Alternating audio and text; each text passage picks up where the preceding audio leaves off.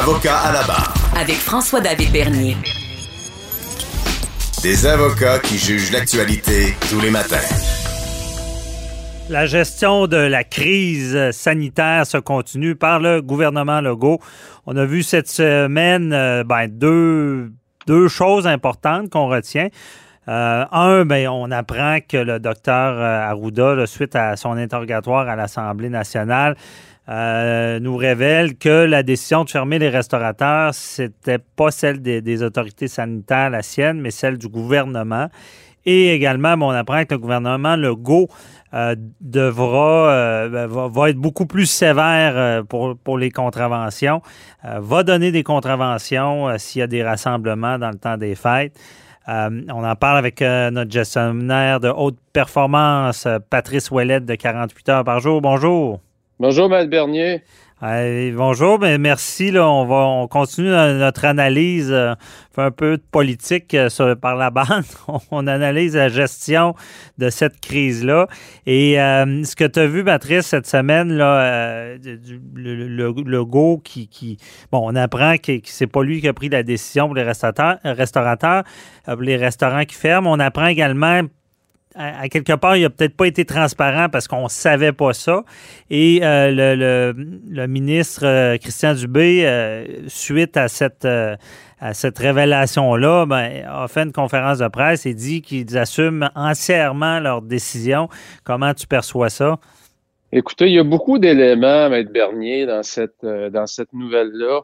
Mhm. Euh, le premier élément, je dirais, qui m'a frappé et qu'on parle pas beaucoup, c'est qu'il y a beaucoup de solidarité euh, au sein de la cellule de crise, puisqu'une décision comme ça, euh, qui a été prise par le gouvernement et non pas par la santé publique, cette décision-là n'a jamais coulé dans les médias.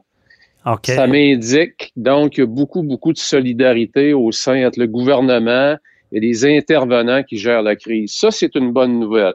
Mhm. je comprends on a toujours été en mesure de prendre toutes les informations, d'arriver à prendre une décision. Ce qui est inquiétant, ce qui est préoccupant, je dirais, c'est d'apprendre de, de M. Arruda, puisqu'évidemment, il ne l'aurait pas dit lui-même s'il n'aurait pas été questionné, mm-hmm. mais que c'est une décision du gouvernement, comme vous l'avez bien dit, alors que M. Legault se targue de nous dire comment est-ce que la gestion de la crise, il l'a toujours fait avec transparence.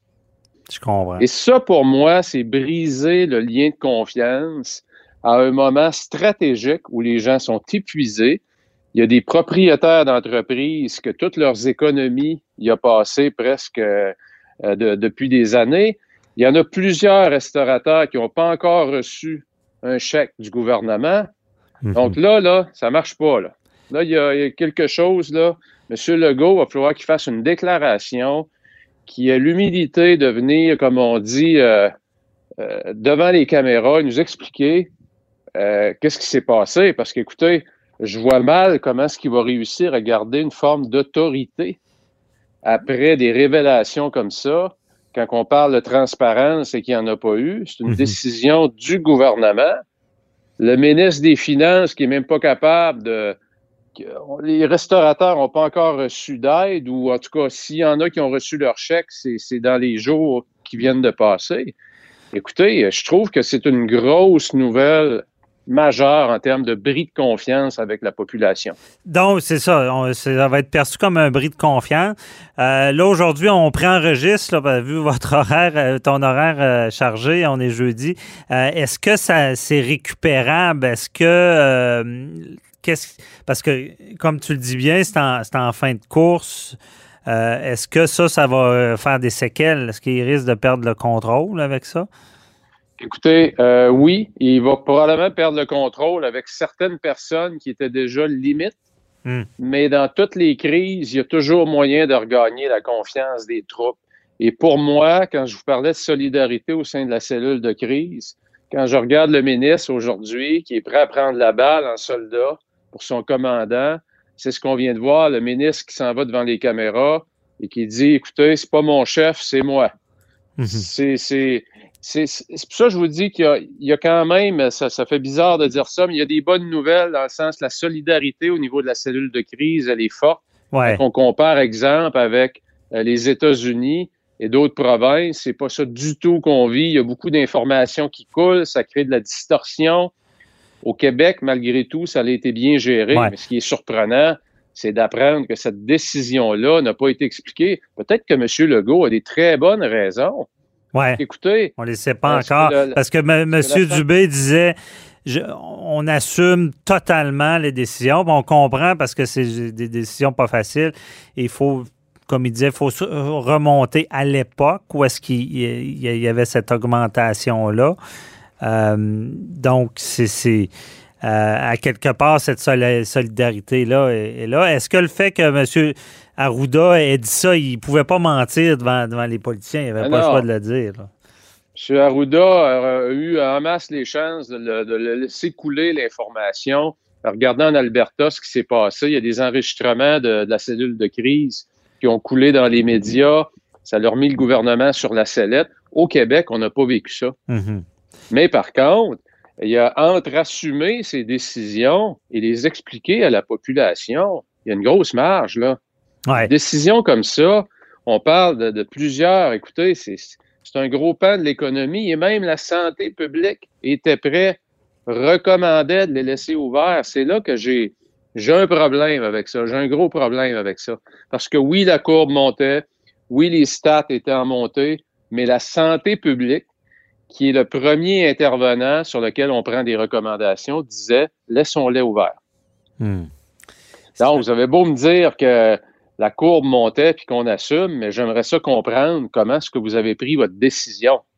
Vu l'impact tellement important parce que on, souvent on dit oh, une entreprise qui ferme, une entreprise qui ferme, on sait que ça peut mener à des familles brisées, des gens brisés, même des suicides des fois. Les gens, en tout cas, il faut être entrepreneur pour comprendre ça que c'est des personnes qui vont tout mettre là-dedans, que la conséquence peut être grave. C'est ça qui, qui fâche les restaurateurs, c'est de dire il y avait une possibilité de les laisser ouverts et on, ça fait peut-être un peu plus expéditif de ne pas euh, suivre les, experts qui connaissent la santé, la, façon que le, virus se propage?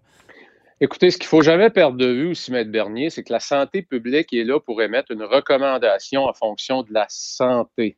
Alors que le gouvernement aussi doit peser d'autres éléments, d'autres variables dans sa décision. Ah. Est-ce que ce que la santé recommandait, est-ce que c'était est-ce que c'est concrètement ce qu'on pouvait l'appliquer, la bulle familiale, comment est-ce que la population l'aurait interprété? Ça, c'est mhm. une décision que le gouvernement doit prendre parce que parfois, il va peut-être aller à l'encontre, mais pour des décisions de gérer un peuple, gérer une grosse foule, c'est 8,2 millions de personnes qui mhm. veulent aller au restaurant. Puis, comment est-ce qu'on va gérer ça? Comment est-ce que les restaurateurs vont gérer ça? Euh, moi, je pense que ça aussi, le gouvernement, il est élu aussi pour prendre ces décisions. -là. Je comprends. Puis ça, ça, me fait faire un parallèle que j'avais même pas encore fait, mais c'est tellement évident sur euh, l'annulation des festivités de Noël. C'est ce qui est arrivé aussi, c'est vrai. Le, la santé publique voulait attendre au 11 euh, mais le, gouvernement Legault a, tout de suite mis ça clair parce qu'il ne voulait pas créer de fausses attentes. On s'en était parlé. Mais ça nous fait nous Puis dans ce cas-là, je pense que ça avait été bien géré, une bonne transparence. Pourquoi, avec les restaurants, il n'y a pas eu cette transparence-là? C'est-tu une simple erreur ou il pouvait peut-être y avoir une stratégie? Maître Bernier, la question que vous venez de poser, c'est la question. Hmm. Pourquoi le gouvernement n'a pas expliqué sa décision? Parce que je suis convaincu que derrière tout ça, il y a une, forme de logique. Les risques de dérapage sont là. Comment est-ce qu'on va l'implanter? Comment est-ce que ça va être interprété? C'est pour ça qu'il y a des gouvernements aussi. Mais pourquoi est-ce qu'on n'a pas fait preuve de transparence à ce moment-là? Parce que tout le reste de la transparence, là, là, le monde va se mettre à douter. Il y a des gens qui vont inventer des histoires, puis c'est là où on risque de tomber dans le dérapage. Mhm. Je comprends. C'est faire euh, par analogie, dire s'il si, ne nous a pas dit toute la vérité sur ce point-là, est-ce que vraiment il nous dit toute la vérité sur d'autres choses?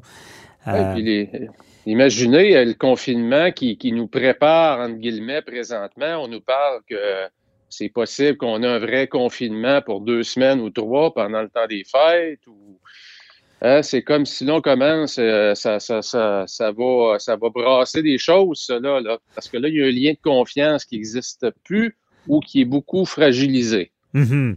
Oui. Et euh, ton conseil en tant que, que consultant en gestion, euh, tu parles au premier ministre. Qu'est-ce que tu lui conseilles là, pour euh, réparer cette erreur? Rapidement, rapidement reprendre le micro, expliquer à la population. Il doit revenir en avant, il doit faire face à, des, à ses décisions.